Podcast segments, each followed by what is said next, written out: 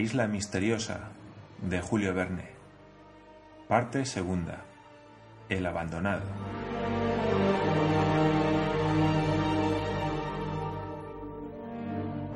Capítulo 11. De nuevo el invierno. Discusión sobre el combustible. El invierno llegaba con el mes de junio, que es el diciembre de las zonas boreales, y la principal ocupación de entonces fue la confección de vestidos pesados y de abrigo. Los muflones de la dehesa habían sido esquilados y la preciosa materia textil estaba dispuesta. No faltaba más que transformarla en tela.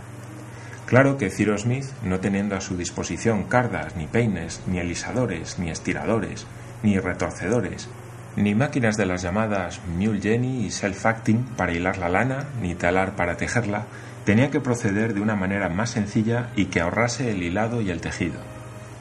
Se proponía utilizar la propiedad que tienen los filamentos de lana cuando se los prensa en todos los sentidos. Se entrelazan unos con otros y constituyen por este entrecruzamiento esa tela que se llama fieltro. Aquel fieltro podía, pues, obtenerse por un simple bataneo, operación que si disminuye la flexibilidad de la tela, aumenta notablemente sus propiedades conservadoras del calor. Ahora bien, precisamente la lana que daban los muflones se componía de vellones cortos, buena condición para la fabricación del fieltro. El ingeniero, ayudado por sus compañeros, incluido Pencroff, que otra vez tuvo que abandonar su construcción naval, comenzó las operaciones preliminares que tuvieron por objeto quitar la sustancia oleosa y grasa impregnada en la lona que se llama churre. El desgrasamiento se verificó en cubetas llenas de agua a 60 grados de temperatura y en las cuales se dejó sumergida la lana 24 horas. Después se hizo un lavado a fondo mediante baños de sosa y luego aquella lana, cuando estuvo suficientemente seca por la presión, se puso en estado de ser bataneada, es decir, de producir una tela sólida y tosca y que no habría tenido ningún valor en un centro industrial de Europa o de América, pero que debía ser preciosísima en los mercados de la isla Lincoln. Este género de paño ha debido ser conocido en épocas remotas y era en efecto la primera tela de lana fabricada por el procedimiento que iba a emplear Cyrus Smith. En lo que sus conocimientos de ingeniero le sirvieron más fue en la construcción de la máquina destinada a batanear la tela, porque supo aprovecharse de la fuerza mecánica, inutilizada hasta entonces, que poseía el salto de agua de la playa para mover un batán. Nada más rudimentario, un árbol provisto de dientes que levantaban y dejaban caer alternativamente pilones verticales, cubos destinados a recibir la lana, en cuyo interior caían los pilones, y un fuerte armazón de madera que contenía y ligaba todo el sistema. Así era la máquina y así había sido hasta el momento en que se tuvo la idea de reemplazar los pilones por cilindros compresores y someter la materia no a un bataneo, sino a una laminación. La operación, dirigida por Cyrus Smith, tuvo éxito. La lana, previamente impregnada de una disolución jabonosa destinada por una parte a facilitar su deslizamiento, unión, compresión y reblandecimiento, y por otra a impedir su alteración por el golpeteo, salió del batán en forma de una áspera tela de fieltro. Las estrías y asperezas del vellón se habían enganchado y entrelazado las unas en las otras de tal modo que formaban una tela igual, apta para hacer vestidos y mantas. No era ni merino, ni muselina, ni cachemira de Escocia, ni stoff, ni reds, ni raso de China, ni Orleans, ni alpaca, ni paño, ni franela. Era fieltro lincolniano, y la isla Lincoln contaba con una industria más. Los colonos tuvieron buenos vestidos y buenas mantas, y pudieron esperar sin temor el invierno de 1866 a 1867. Los grandes fríos comenzaron a hacerse sentir hacia el 20 de junio, y Pencroff, con gran pesar, tuvo que suspender la construcción del buque, que por otra parte terminaría la próxima primavera. La idea fija del marino era hacer un viaje de reconocimiento a la isla Tabor, aunque Cyrus Smith no aprobaba aquel viaje, que no tenía otro objeto que el de satisfacer una curiosidad, porque evidentemente no había esperanza de hallar socorro alguno en aquella roca desierta y casi árida. Un viaje de 150 millas en un barco relativamente pequeño, por mares desconocidos, le preocupaba.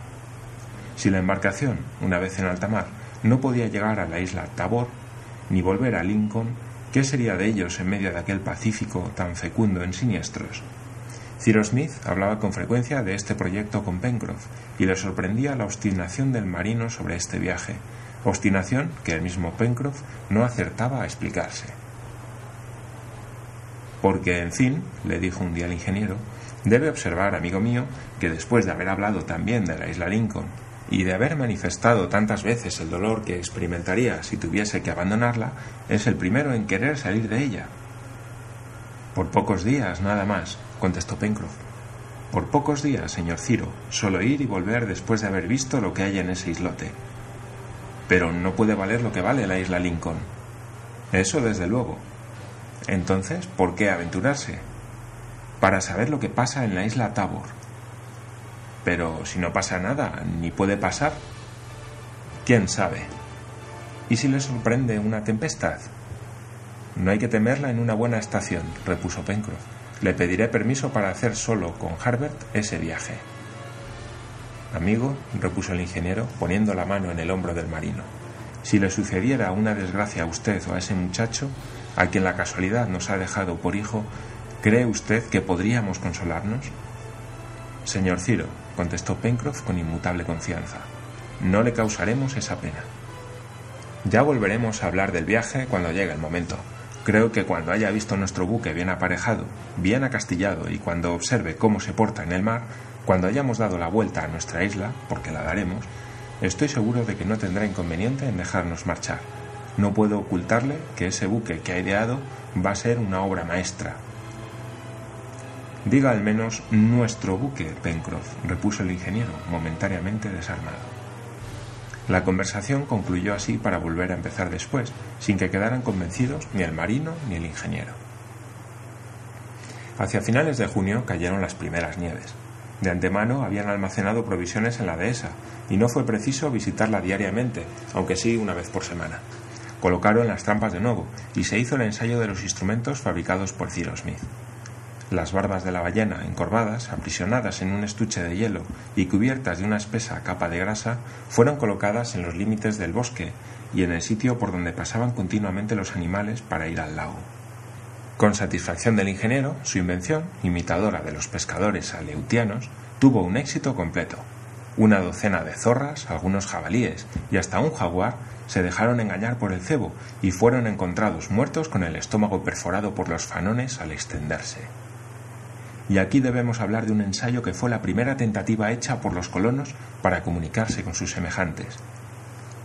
Gedeon Spilett había pensado muchas veces en arrojar al mar una noticia metida en una botella que la corriente llevaría quizá a alguna costa habitada o en confiarla a las palomas. Pero ¿cómo esperar que las palomas o botellas pudieran atravesar la distancia que separaba la isla de toda tierra habitada, no inferior a mil doscientas millas? Hubiera sido una locura. El 30 de junio se capturó un albatros herido en la pata por un tiro de Harbert. Era un ave de la familia de esas grandes voladoras, cuyas alas extendidas miden 10 pies de envergadura y que pueden atravesar mares tan amplios como el Pacífico. Harbert hubiera querido conservar aquella ave, cuya herida se curó rápidamente, a la cual quería domesticar pero Gedeón Spilett le hizo comprender que no podía desaprovecharse aquella ocasión de intentar una correspondencia mediante aquel correo con las tierras del Pacífico. Y Harbert tuvo que ceder, porque si el albatros había venido de alguna región habitada, volvería a ella cuando se viese libre. Tal vez en el fondo, Gedeón Spilett, en cuyo ánimo dominaba el espíritu de cronista, deseaba con ansia lanzar un interesante artículo respecto de las aventuras de los colonos en la isla Lincoln. Qué triunfo para el corresponsal del New York Herald y para el número que publicase la crónica si por ventura llegaba a manos de su director, el ilustre John Bennett. Gedeon Spilett redactó una noticia sucinta que fue metida en un saco de tela fuerte engomada. A la noticia acompañaba una súplica para que el que la encontrase la remitiera inmediatamente a las oficinas del New York Herald. Aquel saquillo fue atado al cuello del albatros y no a una de sus patas, porque estas aves tienen la costumbre de descansar en la superficie del agua, y después se dio libertad a aquel rápido correo del aire. Los colonos lo vieron desaparecer entre las brumas del oeste. ¿A dónde irá? preguntó Pencroff. Hacia Nueva Zelanda, contestó Harbert. Buen viaje, exclamó el marino, que por su parte no esperaba grandes resultados de aquella correspondencia. Con el invierno continuaron las tareas del interior del Palacio de Granito, reparaciones de vestidos, confecciones diversas, entre otras las velas de la embarcación que se cortaron del inagotable depósito del aerostato. Durante el mes de julio los fríos fueron intensos, pero no se economizaron ni leña ni carbón. Ciro Smith había instalado otra chimenea en el salón y allí pasaban las largas noches del invierno. Hablaban durante el trabajo, se leía cuando las manos estaban ociosas y el tiempo transcurría con provecho para todos. Era un verdadero gozo para los colonos cuando desde aquella sala bien alumbrada por bujías, bien calentada por el carbón de piedra, después de una comida reconfortante, el café de saúco humeando en la taza y las pipas desprendiendo un humo odorífero, oían la tempestad mugir fuera. Habrían experimentado un bienestar completo si éste pudiera existir para los colonos que estaban lejos de sus semejantes y sin comunicación posible con ellos. Hablaban siempre de su patria, de los amigos que habían dejado en ella y de la grandeza de la República Norteamericana, cuya influencia no podía menos de acrecentarse. Cyrus Smith, que había desempeñado un papel importante en los asuntos de la Unión, interesaba a sus oyentes con sus relatos, sus puntos de vista y sus pronósticos. Un día Gedeón Spilett le dijo Pero, en fin, querido Ciro, ¿Todo este movimiento industrial y comercial que usted predice continuará en progresión constante? ¿No corre peligro de verse detenido tarde o temprano? ¿Detenido? Eh, ¿Por qué? Por falta de carbón, que puede llamarse el más precioso de los minerales. Es el más precioso, contestó el ingeniero, y parece que la naturaleza lo ha querido demostrar así haciendo el diamante, que en último análisis no es más que carbón puro cristalizado.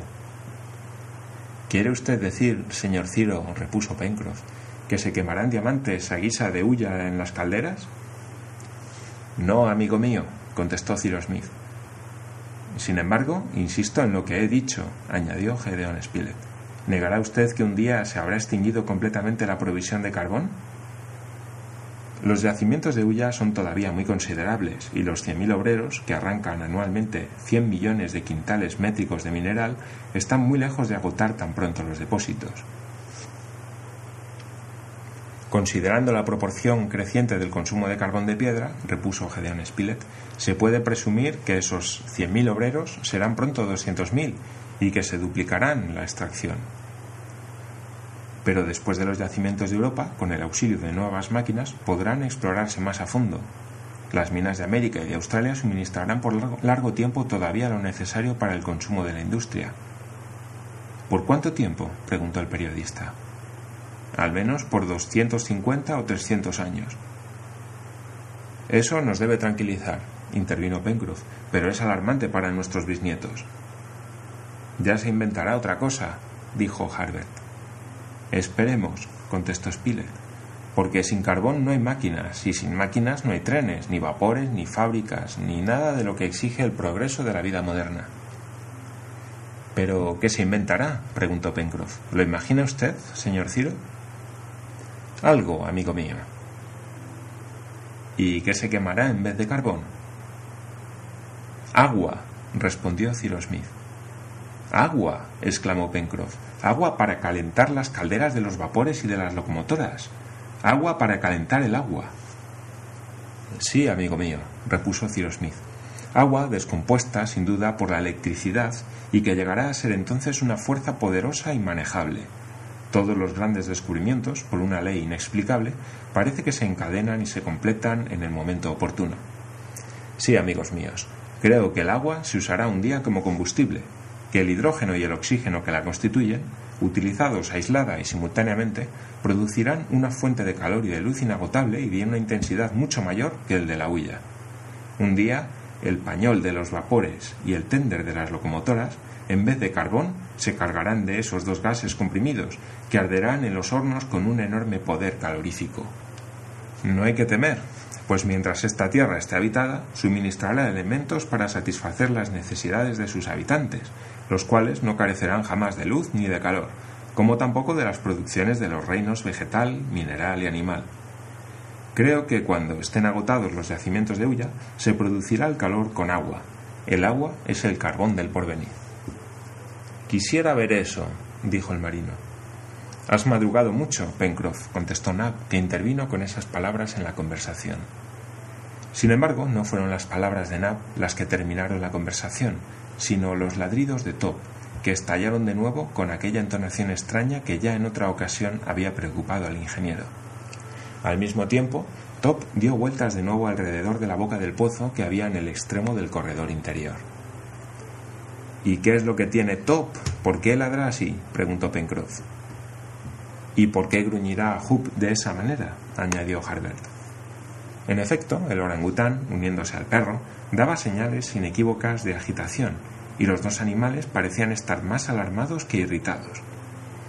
Es evidente, dijo Gedeon Spilett, que ese pozo está en comunicación con el mar y que hasta su interior viene sin duda a respirar algún animal marino.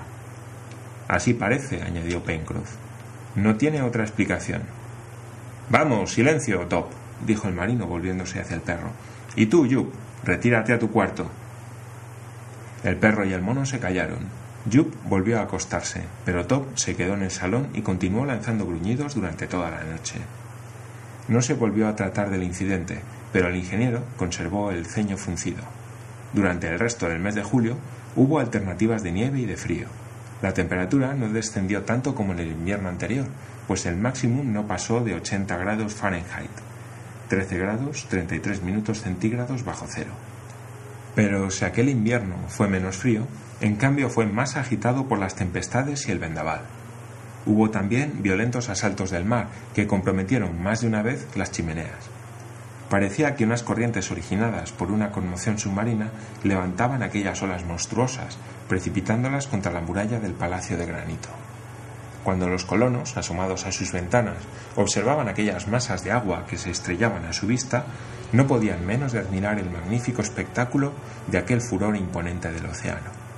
Las olas chocaban y saltaban en espuma resplandeciente.